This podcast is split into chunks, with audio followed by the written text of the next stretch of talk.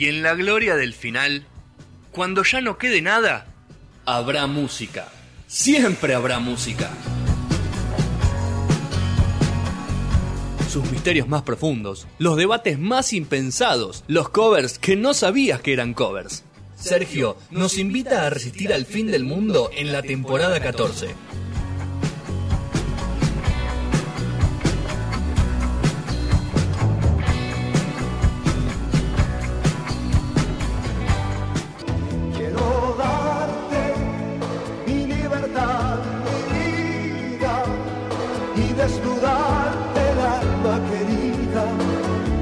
Cuarto bloque de No Sonoras, acá estamos escuchando a Sergio Denis. Ya estamos agitando. No puedes parar de. O sea, levantás como. No, no hay otra, no hay otra. Es como, pero más eso, eso es para apretar el puño bien fuerte, ¿viste? Es de esas. Son de- canciones de esperanza y de ilusión. Sí, sí, y, y fuerza, hay una fuerza ahí que te da interior, ganas de abrazarte a otro, ¿no? Y cantar abrazado. Eh, tiene eso, ¿no? Y estos tiempos que no se puede, ¿no? Es. Más duro igual, todo. te covidías un 15 días y después ya está, volvés.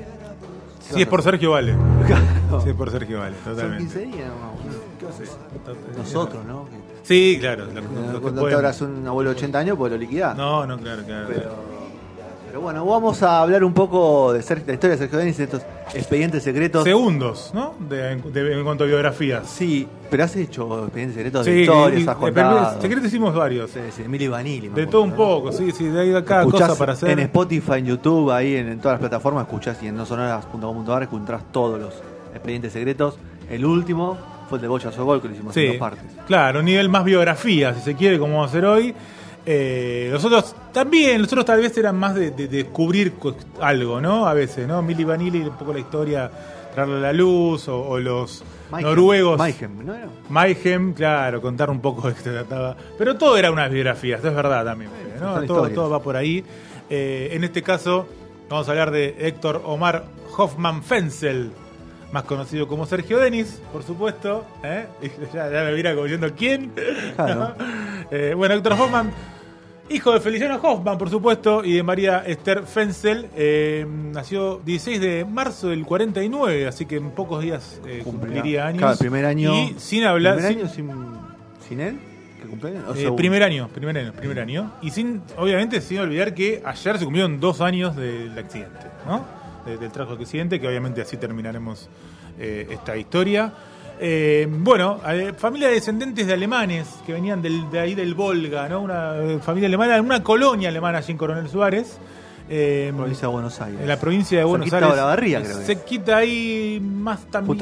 Pigüé, viste, toda esa parte suroeste, pero no tan sur ni tampoco tan oeste. Sí, pero bueno, en ese- de ahí centro, un poco también centro de, de la provincia de Buenos Aires, eh, 60.000 habitantes. Padre carpintero, el de, Sergio Denis. La madre era la única que no era de origen alemán, era de origen más un- español y, y también alguna descendencia eh, eh, nativa ¿no? de acá de- del país. Y era como la única morocha, por decirlo de alguna forma, de la familia. Y bueno, él contó, contó siempre que los recuerdos no son tan bellos ¿no? de esos tiempos. Viste que muchas veces eh, esos recuerdos de la niñez, por más pobreza que haya, todos lo, no- lo- lo notan como con algo, con ese nostalgia linda. Y él nunca habló de nostalgia linda, él siempre habló de una tristeza, ¿no? Ante esos recuerdos. De, de esa- También contaba que la familia no era, no era del todo tan bien vista porque eran los, los- era una familia no tan instruida y parece que era un lugar con, con mucha educación, por decirlo de una forma. Y bueno, él contó esa, esa cuestión también, que era, le decían negro a él, porque era negro Eran familias de rubio. clase media, ¿no? Por eso él cuando puede, vos lo vas a contar ahora, Sí. cuando él cuando apenas puede venirse a la gran ciudad, fuera de todos sus miedos, Mm. no vuelve más a... Exactamente, no vuelve más. Y, bueno, él contaba igual que esa familia de clase media era el mismo más media baja y que al principio eh, ha tenido momentos oscuros en cuanto a lo económico, eh, hasta que después de laburar un poco como, gar- como carpintero también, como su padre, empezó a laburar en repuestos de autos y le empezó a ir bastante bien eh, dentro de, de lo que fue el pueblo. Él, él dice que le daba una mano al padre como carpintero, pero era de madera, él como, como carpintero. No, ¿viste? Sí, es un chiste lo que se hace sin, sin- querer. Pero no, Yo sí no servía, ¿no? No servía, no servía. para nada. Bueno, él de la música era lo suyo, empezó a cantar, cantaban obviamente la típica de los cumpleaños, las fiestas, hasta armaron una banda también se llamaba Los Hookers, ¿no? Allí en Coronel Suárez, que metieron gillitas por todo lo que es pueblos aledaños y etcétera, hasta que, bueno, eh, se fue a la gran ciudad. Eh, con mucho miedo, ¿no? Yendo a la gran ciudad. Pero para cerrar este, esta primera parte, vamos a contar un poco él, como contaba esos primeros recuerdos de su abuelo, de la música que le transportaban desde, desde natal Alemania y cómo huían desde lugares de guerra. Bueno, que lo cuente él un poquito también. dale. Vos recién dijiste de que ibas a cantar canciones que te cantaba tu abuelo. Cantaba ahí canciones de, de los alemanes, que las, canciones que ellos traían con ellos, que son generalmente de fin del siglo pasado o principio de este siglo, y que hablan generalmente de quien se iba a la guerra y soñaba con ver a su amada, y el tipo que dejaba su pueblo para ir a luchar, y yo. porque los pueblos europeos vivieron en guerra de- desde siempre, como, como los alemanes del Volga que, que emigraron a Rusia en el 1786-87. Eh, se instalaron en Argentina en 1887 más o menos y, agradecieron tanto, tanto que Avellaneda en ese momento les diera la oportunidad de afincarse en nuestro país. Y bueno, y de ahí comenzamos escuchando esa música nosotros que éramos nietos alemanes. Año no- 1969, a fines del año 1969, en noviembre, grabó, eh, p- perdón, llegó a principios, perdón, llegó a la ciudad y ya formó un grupo, ¿no? Entró a un Se grupo sumó, llamado- como se sumó como grupo- cantante. Exacto, perdón, se sumó un grupo llamado Los Bambis, eh, que grabaron un disco justamente con- y que firmaron un contrato discográfico con la CBS. Eh, los Bambis también cantan. a mí lo que me llamó la atención de esa historia es que estuvo tres meses con la banda. Estuvo ahí y los propios CBS fue la que dijo, este pibe va. Este pibe anda, mí". anda, anda por otro lado, hay que llevarlo por otro lado. Porque eso se estilaba. Este es más antes. liebre, Se estilaba antes, ¿no? Era muy... muy La discográfica te fichaba Sí. y después te producía el Y- disco y te solista. ponía los músicos, ¿no? Te grababa, era muy, muy en, en todos los, los estilos, incluso en el rock pasó mucho eso también, ¿no? Eh, bueno, a finales de ese año, entonces ya después de esos 3, 4 meses eh, estando con los Bambis, eh, graba por lo primero que graba, eh, que es, son dos canciones con un laburo de Francis Smith, que a su vez también era el compositor, y atender a la canción, después vamos, van a ver por qué hay que atender. La primera canción que graba es Te llamo para despedirme junto a Fue un soñador, y Te llamo para despedirme también es la primera canción que canta en vivo eh, en el año, el 1 de enero de 1970, es su primera participación en vivo en la tele, eh, en el programa de Andrés Percivale, eh, Casino Phillips era el nombre del programa, y canta Te llamo para despedirme. Atención también, esta canción va a estar ahí mucho para, para después seguir charlando.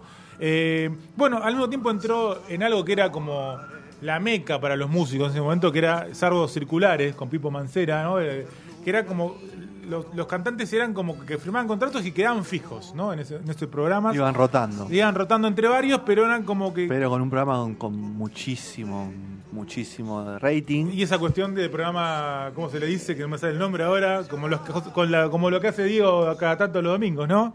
Programa largo. Teletón, claro, teletones, eran teletones. exactamente. Eh, bueno, en marzo de aquel año eh, viajó a México, o sea, estamos hablando de 1970, ¿no? Eh, todavía un Sergio Denis novato. Y es total. importante lo de México que decís, Mm. porque es un tipo que no salió muchas veces al exterior Muy bien.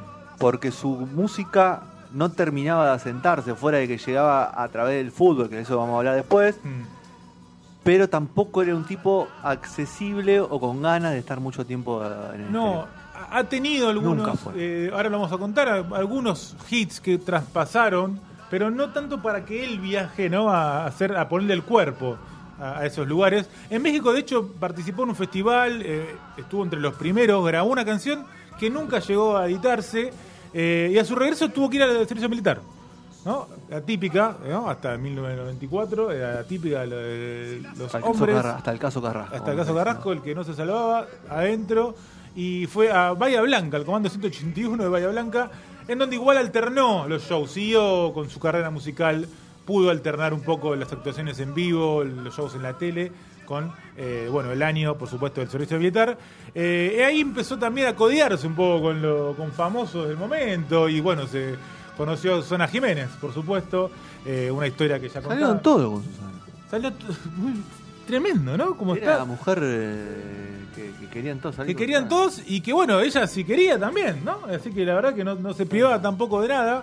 Eh, una relación que, que si bien duró muy poco eh, y que contaban que era como que él, que él decía que, que había tenido con, con, con la familia ella una gran relación y que con ella tuvo una relación de amistad eterna ya a partir de ahí. Bueno, Eh, Susana siempre con Salvo con Roviralta. con, Con sí, todos, ¿no? Salvo con el cenicero, con todos tuvo una buena relación.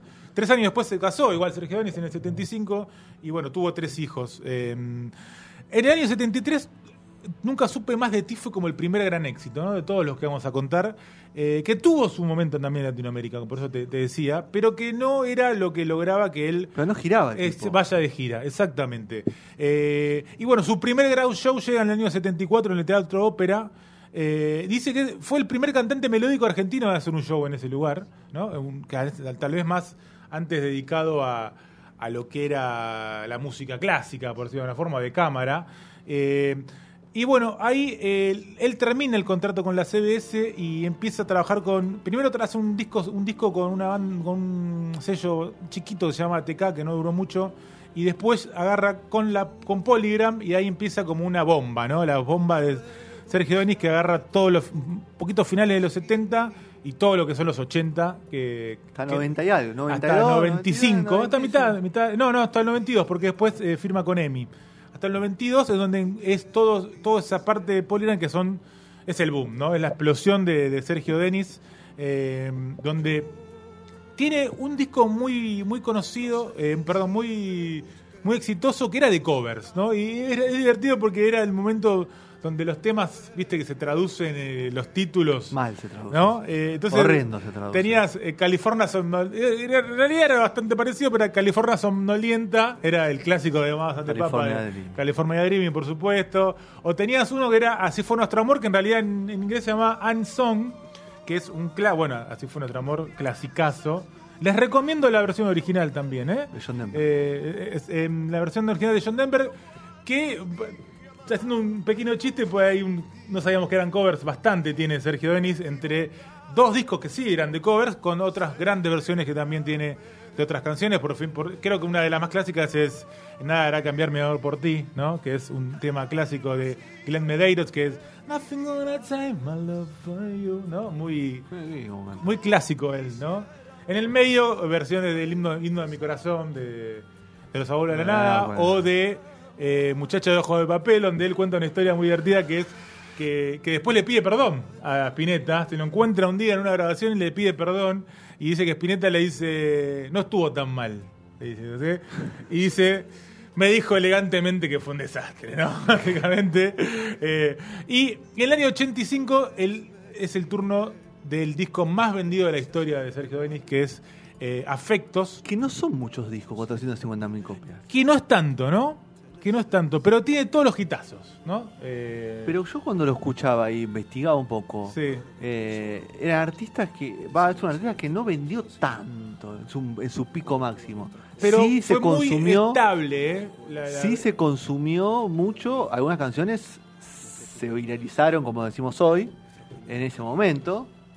Eh, pero. Lo que pasa que vendió mucho en todos esos discos, ¿no? De repente, después viene, por supuesto, viene eh, imágenes, eh, de- pero después tiene natural, un poco loco, como que todos sus discos tienen ventas altas. Lo que pasa que el pico no está al alto, ¿no? E- Eso está muy bien lo que decís. No, sí, me sorprendió eso. A ver, a, a veces un artista prefiere la constancia que vender un disco millones Claro. y. Y un poco había eso, era un tipo taquillero igual en, el país, en cuanto a shows también, ¿no? A grandes shows. Eh, a partir del disco siguiente, que es Imágenes, que tiene. Bueno, afectos tiene Cómo estás querida, Nada hará cambiarme todo por ti, Gigante, Chiquito, Así fue nuestro amor, Dame luz. Todos hits, todos hits. Eh, Ahí está. Tú debes saber cerrado. A mí me gusta ese teclado, ese teclado de fondo, 80, ¿viste? ¿no? Ese colchón hermoso que le ponía a sus canciones. Que ese es, ella era el productor, era, Y era un sí. tipo de guitarra, él, ¿eh? Era Cuenta, guitarra, Era un tipo de guitarra sí. que, que, que componía Él así. siempre dice que su, su- su formación es guitarra, folclore. Eh, dice que te podía pelear tranquilamente un folclore porque le llevaban la sangre, porque había visto a Falú, había, había visto un montón de artistas que iban a. Los pocos que iban a comer Suárez eran de folclore y él los había mamado de chiquito.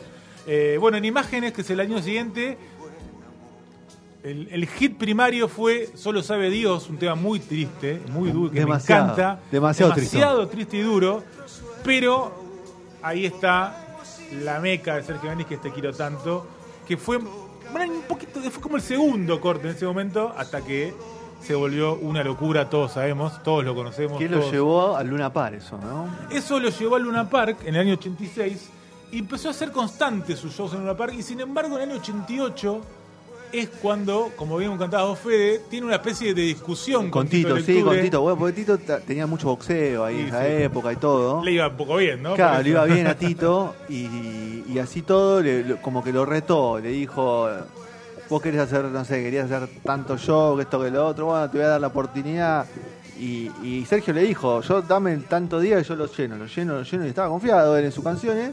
Y bueno, al final terminó callando la boca a Tito Lectura y le tuvo que abrir las puertas en una parte de par en par. Porque Tito Lectura, como tenía los sábados boxeo, te, también te metía cuando Tocaba podía, ¿no? Te tocaba, ¿no? te un jueves.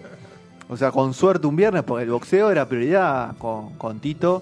Para los jóvenes, el Una Par no tenía tanto show como hace un año y medio. ¿eh? Que tocaba, Exacto, una- no, no, era- el boxeo era era, la prioridad. era- Había un gimnasio adentro. Ahora se quiere volver a hacer un gimnasio Sí. de nuevo dentro de Una Par. Pero por Era eso, lo raro. Por eso Tito manejaba. No era un lugar para que los artistas lleguen. Exactamente, era algo extraño. Hizo siete, se despachó con siete a sala Y llena. venía haciendo. Y aparte hizo un montón de teatros ópera, como habías contado anteriormente. Exacto, ¿no? Y, tú- y ahí empezó, todo era Gran Rex, ópera, o sea, Luna Park, todo era... Bueno, y lo que sí, si bien no giró mucho por Latinoamérica, las giras por el país eran, pero eh, todo el tiempo, lugares a sala llena, teatros, todo lo que se pueda ocurrir en cualquier lugar del país, él estaba ahí.